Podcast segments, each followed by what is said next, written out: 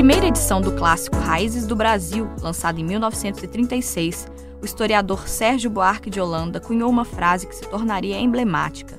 Abre aspas. A democracia no Brasil foi sempre um lamentável mal-entendido. Fecha aspas. Há décadas, o país vive sob o signo da utopia de sermos democráticos, mas essa construção, de tempos em tempos, sofre tropeços. Nos últimos anos, o receio de mais uma ruptura tem se intensificado por uma combinação de fatores, entre eles o desgaste das nossas instituições e a desconfiança da população em relação à eficiência desse sistema. Pesquisas apontam que vem reduzindo o percentual de brasileiros satisfeitos com o funcionamento da democracia no país. Como chegamos a esse ponto? Afinal, o que entendemos quando falamos em democracia? Como nossa democracia se desenvolveu ao longo das últimas décadas? De que forma o processo eleitoral de 2018 interfere nessa dinâmica? E o que vai ser necessário para que o sistema se fortaleça e não cheguemos de fato a uma ruptura? Eu sou Jéssica Almeida e, junto com Alex Bessas e Marília Mendonça, formamos o time do Tempo Hábil, o novo podcast do jornal O Tempo. Nossa proposta é nos afastar do turbilhão de notícias do dia a dia e buscar perspectivas mais aprofundadas sobre questões diversas relacionadas à nossa sociedade. Esta é a nossa primeira série, Desafios da Democracia. Em episódios semanais até o fim do ano, vamos procurar entender os fenômenos que nos trouxeram a este momento crítico para o nosso sistema democrático e tentar vislumbrar caminhos possíveis para que a confiança nele seja restaurada.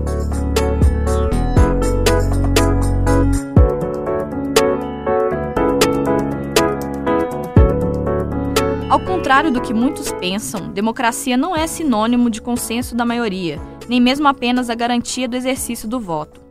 Etimologicamente, a palavra se origina no idioma grego e significa poder do povo. No entanto, para o poder emanar do povo, há que se considerar que todos aqueles que o compõem sejam livres e iguais. Mas para que essa igualdade se efetive, é imprescindível considerar as diferenças individuais existentes entre as pessoas, ou seja, tratar igualmente os iguais e desigualmente os desiguais na medida das suas desigualdades. Mas desigual não em um sentido negativo, pelo contrário. Para entender melhor, façamos uso da analogia de uma mesa de jantar. Nela, tanto o carnívoro quanto o vegetariano vão ser contemplados com opções de pratos. E, se houver um diabético na mesa, ao menos uma das sobremesas deve não ter açúcar. Assim, todos se sentam como iguais e são contemplados em suas preferências desiguais. O conceito de democracia nasce na Grécia Antiga, mas mesmo lá não eram todas as cidades que adotavam o regime. Atenas se organizava de modo democrático. Já Esparta era altamente militarizada, com uma rígida hierarquia e disciplina para manter a ordem social. Dois reis governavam, o que era chamado de diarquia. Portanto, nem sempre a democracia foi vista como um sistema ideal. O sentido pelo qual Atenas era democrática não pode ser transposto para o século XXI. Afinal, o povo que compunha a democracia ateniense correspondia a menos de 20% da população eram excluídos do exercício político os escravos, pequenos proprietários, trabalhadores urbanos e todas as mulheres. Por que então Atenas era considerada democrática? Porque, em relação a todos os regimes políticos daquele momento histórico, era o que tinha o princípio político da tomada coletiva de decisão sobre a coisa pública. Por muito tempo, a democracia não foi considerada uma coisa positiva, como explica Leonardo Avritzer, professor titular do Departamento de Ciência Política da UFMG e coordenador do INCT, Instituto da Democracia e da Democratização da Comunicação, que ao longo desse episódio vai nos ajudar a entender algumas questões relacionadas à democracia. A gente pode dizer que entre a derrota ou a queda né, da democracia na Grécia, 413 a.C., até a Revolução Francesa, democracia em geral é considerada um, um termo pejorativo, né? Então eu costumo falar para os estudantes Leibniz, né, que era um filósofo importante do século XVII, tinha uma frase sobre democracia que era assim: não existe nenhum príncipe que seja tão mal governante que seja é, pior viver sob o jugo dele do que viver numa democracia. A democracia era vista de forma negativa. Quem muda isso? Revolução Francesa e Revolução Norte-Americana. Por quê? Né? porque na verdade elas, elas encontram uma maneira de institucionalizar a participação política. passa a ser isso que a gente conhece. Ela é um método de constituição de governos, ela é um método de divisão de poderes, né? ela é um método de é, até mesmo remoção né, de governantes. Né? É isso que a democracia é, a democracia só adquire esse sentido, é, vamos dizer, positivo, né? quando na verdade ela se torna essa forma. Né? Democracia ela é uma forma de constituição de governos e de gestão da coisa pública a partir da constituição de governos num sistema que a gente chama de checks and balances, né? num sistema de pesos e contrapesos. Um parêntese para entender melhor o que é este sistema de checks and balances que a Writzer menciona. É preciso ter em mente que a democracia se estrutura em um sistema de divisão de poderes. Assim, há instituições legislativas, executivas e judiciárias, e elas se relacionam entre si com autonomia, mas dentro de limites.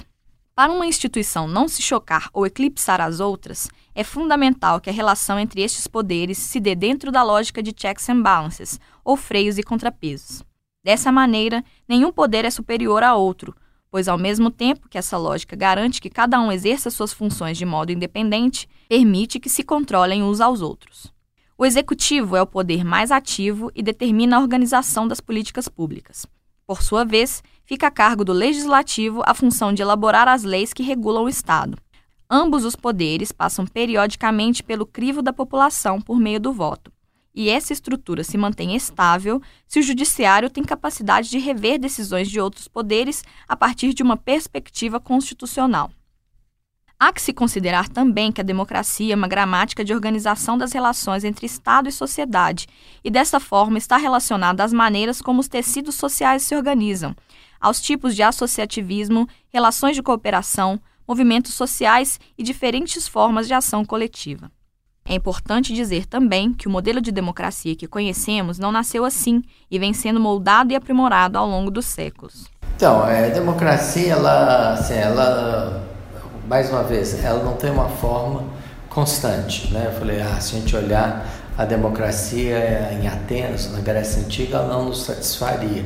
A gente mostra, pensar na democracia norte-americana do começo do século XIX, ela também não nos satisfaria, né? Porque por outros motivos, né? Então já existe uma ideia de inclusão política, já existe uma ideia de institucionalização, é, mas por outro lado não existe a participação das mulheres, o sufrágio ele é limitado, ele é dos indivíduos proprietários e mais uma vez, né, a democracia que é, ocorre com ela ao longo do século XIX que ela vai se ampliando, né? ela vai se ampliando em que sentido? No sentido de cada vez mais pessoas participam e cada vez mais coisas estão sob o jugo, vamos dizer, da vontade popular, né? Porque essa também é a questão, né? O que é decidido democraticamente numa sociedade é tão importante quanto quem vota na Constituição do poder. As duas são categorias, é, vamos dizer, fundamentais e complementares. Né? O Brasil é um país democrático há pouco tempo. No Brasil, o sistema democrático foi instaurado há pouco mais de 70 anos. Após o fim da ditadura Vargas, em 1945, configura-se um aumento expressivo no número de eleitores do país foram 329% a mais se comparado às eleições de 1933. E, ainda que a população também tenha crescido no período, esse crescimento foi de apenas 25%. O que houve a partir da proclamação da República em 1889, apesar da instituição do Estado republicano e de já haver voto, não pode ser caracterizado como uma democracia.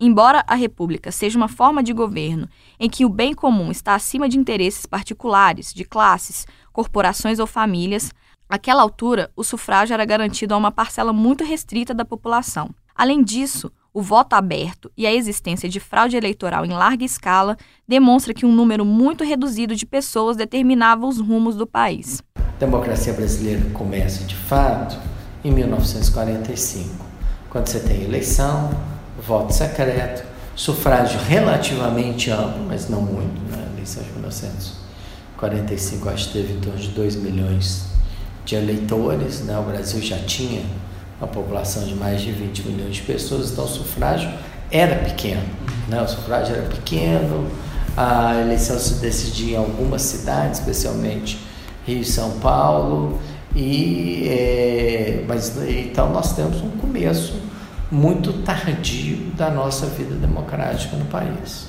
Em 1945, como mencionado por Avritzer, começamos a trilhar caminhos democráticos. Dessa forma, na edição revista e lançada em 1948 de Raízes do Brasil, obra mencionada no início deste podcast, o historiador Sérgio Buarque de Holanda deu sinais de que acreditava que poderíamos encontrar a via de uma democracia estável. Abre aspas. Apesar de tudo, não é possível afiançar-se, sem apelo, nossa incompatibilidade absoluta com ideias democráticas. Fecha aspas. Mas, duas décadas depois, novamente a consolidação da democracia brasileira sofre o entrave.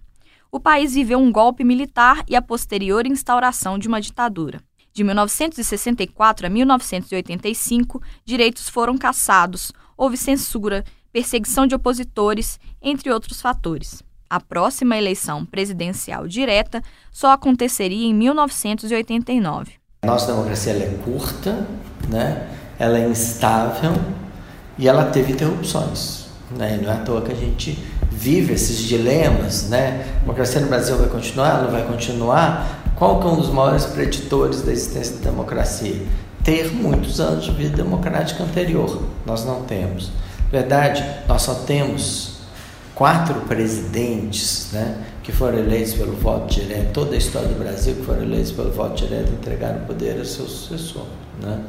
Eu digo Gaspar Dutra, é, Juscelino Kubitschek, Fernando Henrique Cardoso e Lula. Só isso. Entendeu? Uhum. Não é muito. Uhum. Não é? Se a gente pensar, né, os Estados Unidos está lá no seu quadragésimo quarto, quinto presidente, não sei bem.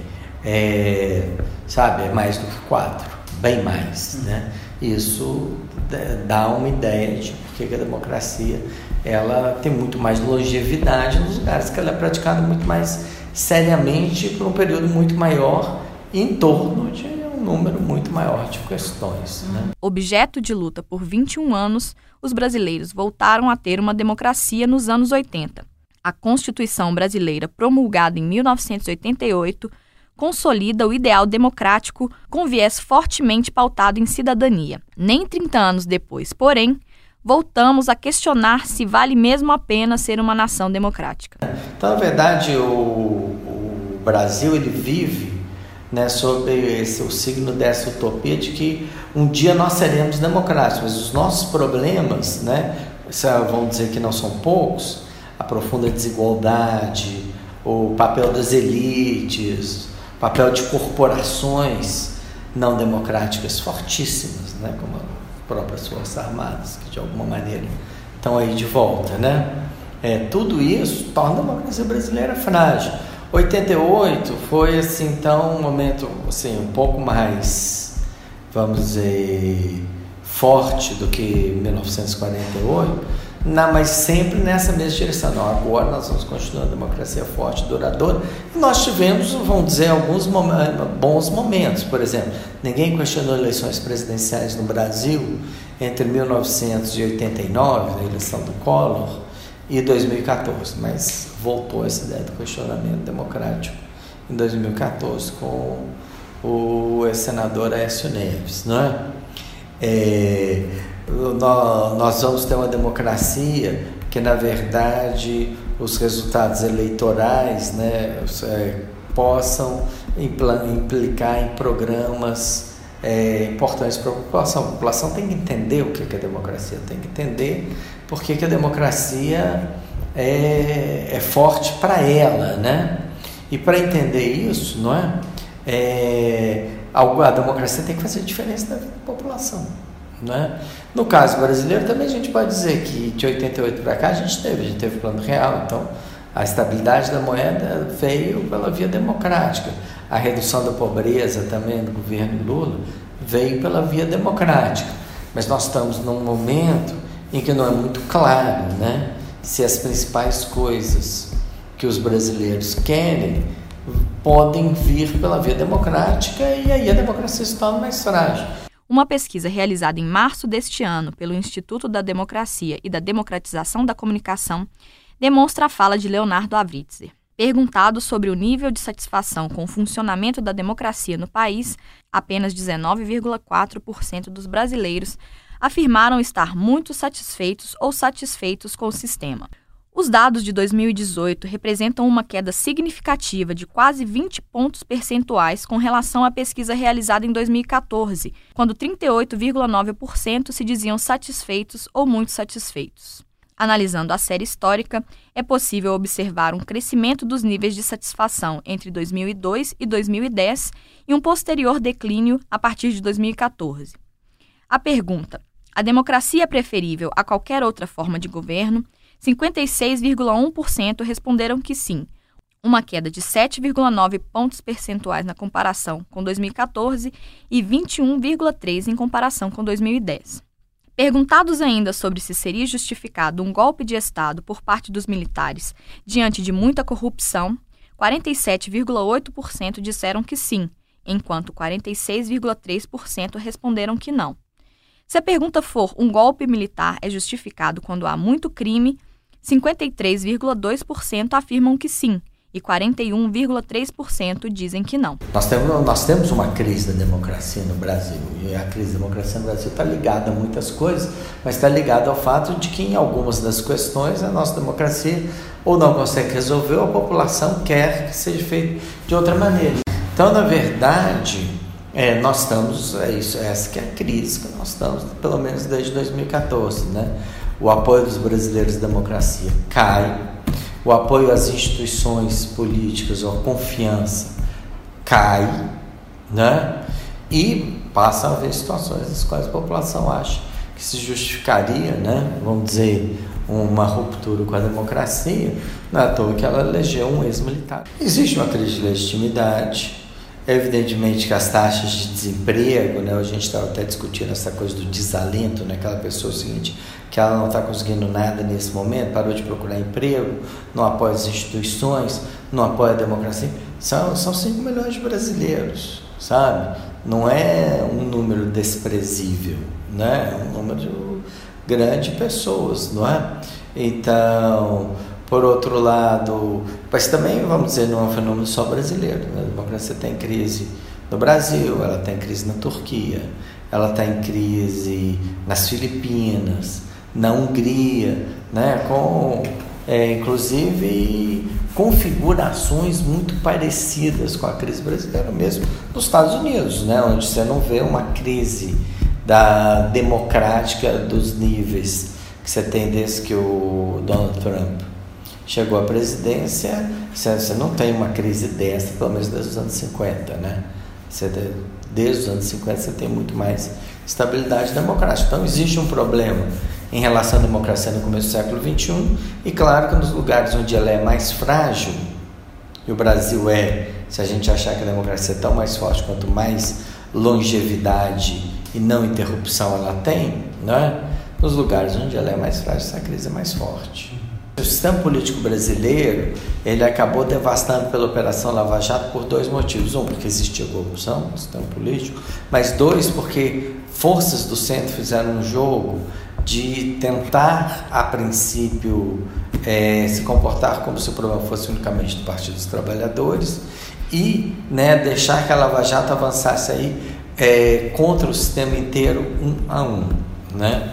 É isso. Então, eu acho que dois, esse segundo fator, explica ainda mais a crise da democracia, do sistema político, do que o anterior. E aí a questão central é como que vai ser, isso vai ser reconstruído, né? Você precisa de um Congresso Nacional com mais credibilidade, você precisa de um governo que seja capaz de negociar mais coisas com o Congresso Nacional, mas também com o Poder Judiciário, também com os governos estaduais não parece que a gente está caminhando nessa direção. Então, provavelmente continuaremos nessa crise política que a gente está. Né? Na verdade, muita gente diz: não, as instituições no Brasil estão fortes, que a gente tem um poder judiciário muito forte. Isso argumento é uma grande balela. Né? Na verdade, a única maneira de você ter instituições fortes é elas estarem em equilíbrio. E é exatamente isso que falta no país nesse momento. Neste ano, que tivemos eleições presidenciais com discussões bastante acaloradas e muitas vezes com tons até violentos, acendeu-se um alerta. Antes da campanha eleitoral, em seu decorrer e até mesmo depois do pleito, o presidente eleito Jair Bolsonaro e seus aliados deram uma série de declarações em tom autoritário e que preocuparam a sociedade por ferirem princípios da democracia. Ouça o que ele disse em vídeo exibido em um telão na Avenida Paulista durante ato em favor de sua candidatura uma semana antes do segundo turno. Essa turma, se quiser ficar aqui, vai ter que se colocar sob a lei de todos nós. Ou vão para fora ou vão para cadeia. Esses marginais vermelhos serão banidos de nossa pátria. Ouça também o que disse seu filho, o deputado federal Eduardo Bolsonaro, em uma palestra dada em julho deste ano, cujo vídeo repercutiu durante a campanha. Mas se o STF quiser arguir qualquer coisa, sei lá, recebeu uma doação ilegal de 100 reais do José da Silva, pô, impugna a ação dele, a candidatura dele. Eu não acho isso improvável, não, mas aí vai ter que pagar para ver. Será que eles vão ter essa força mesmo? O pessoal até brinca lá, cara. Se quiser fechar o STF, sabe o que você faz? Você não manda nem um jipe, cara. Manda um soldado e um cabo. Não é querer desmerecer o soldado e o cabo, não. O que, que é o STF, cara? Tipo, tira o poder da caneta de um ministro do STF. O que, que ele é na rua? Você acha que a população. Se você prender um ministro do STF, você acha que vai ter uma manifestação popular a favor dos ministros do STF? Vamos dizer, espera-se do Jair Bolsonaro que ele deixe de ser um candidato radicalizado de um partido nanico que não precisa ter muita responsabilidade com o que ele fala e que ele assuma a posição presidencial. Ele vai fazê-lo ou não? Difícil saber. Após ser oficializado como presidente eleito no domingo do segundo turno, Bolsonaro apresentou discurso dúbio. Em uma live nas redes sociais para seus seguidores, deu acenos antidemocráticos. Não poderíamos mais continuar flertando com o socialismo, com o comunismo e com o populismo e com o extremismo da esquerda. Já no pronunciamento à imprensa, apresentou um discurso moderado em que aludiu à estabilidade da democracia, à Constituição e às liberdades individuais. Faço de vocês minhas testemunhas de que esse governo será um defensor da Constituição, da democracia e da liberdade. Se temos exemplos tanto no funcionamento dos poderes quanto na percepção da sociedade em geral de que a democracia brasileira vive um momento delicado, o que vai ser preciso para restaurá-la? E qual é o principal desafio nesse sentido hoje? Qual é a situação ideal? É de que as pessoas sejam democráticas, tenham uma boa visão do sistema democrático, que essa visão corresponda à realidade, não é? Do que, que nós temos? Uma situação bastante diferente dessa, né? Então, nós temos uma situação em que, um, as pessoas não confiam muito na democracia e elas têm talvez uma visão não sei se realista da democracia, acho até que a população brasileira hoje acha que o nosso sistema político, a nossa democracia é pior do que é. Ela fez muitas coisas importantes de 88 para cá, não é? Os dois exemplos que eu dei, estabilidade da moeda e o redução da pobreza, não são coisas menores. São coisas que impactaram profundamente a sociabilidade. Por isso aquele dado, é por isso subiu a satisfação. Mas o fato é de que você tem enorme corrosão do tecido social no Brasil nesse momento. Né? Os brasileiros, na verdade, estão brigando entre si, as famílias estão brigando, os amigos estão brigando, e estão brigando porque tem posições radicalmente diferentes, você não consegue encontrar uma mediação, né? um meio termo nessas questões. Né?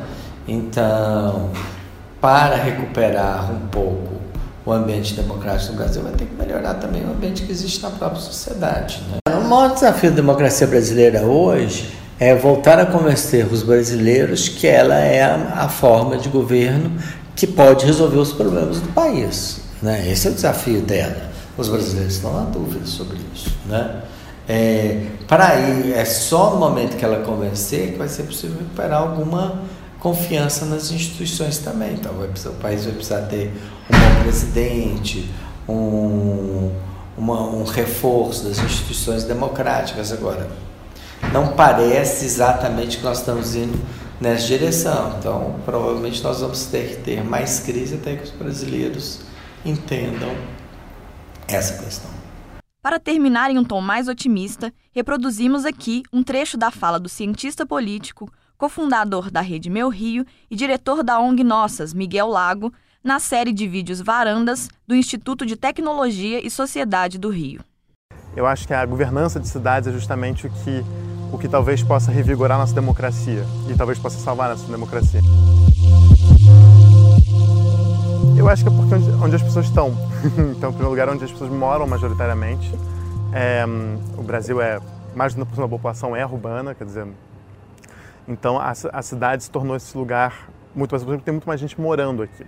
E acho que tem um outro fenômeno também que as cidades estão cada vez mais independentes numa economia mundo da, da dependência econômica nacional. Você pega algumas cidades, tipo Londres, por exemplo, a força econômica de Londres não está tão associada à Inglaterra mais, né? à Grã-Bretanha. Ela está associada à inserção da, de Londres como a capital financeira da União Europeia, como né, que você tem, você tem outros tipos de, de vínculos. Né?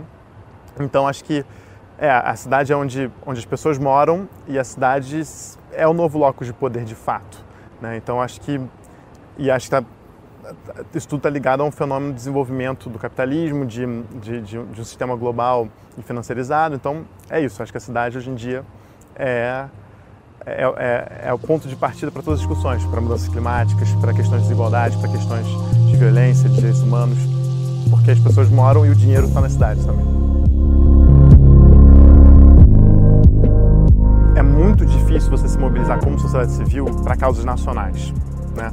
Porque até pelo, pelo tamanho do Brasil, que é continental, pelos interesses em jogo que estão, né, que estão colocados, é, e pela, pela dificuldade de você realmente incidir. Vamos, vamos pressionar o Congresso, mas o Congresso são basicamente 500 e poucos deputados é, e alguns senadores, é, todos eles com ah, incentivos de, eleitorais muito específicos, muitos deles ganhando em votos de legenda ou em voto de curral, enfim.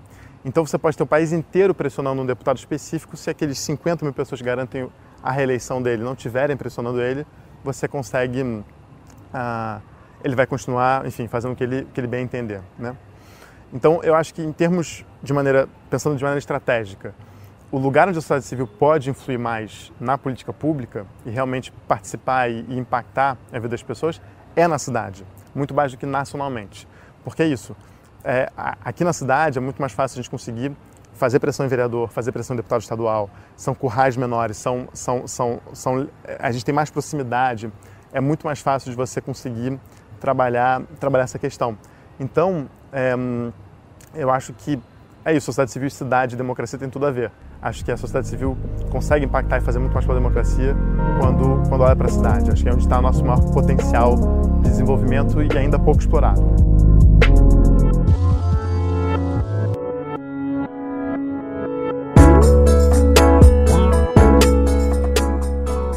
Este foi o primeiro episódio do podcast Tempo Hábil.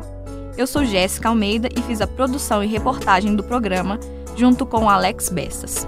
A Marília Mendonça fez a edição e os trabalhos técnicos também são meus. Na nossa primeira série, discutimos os desafios da democracia. A gente retorna na semana que vem. Até lá!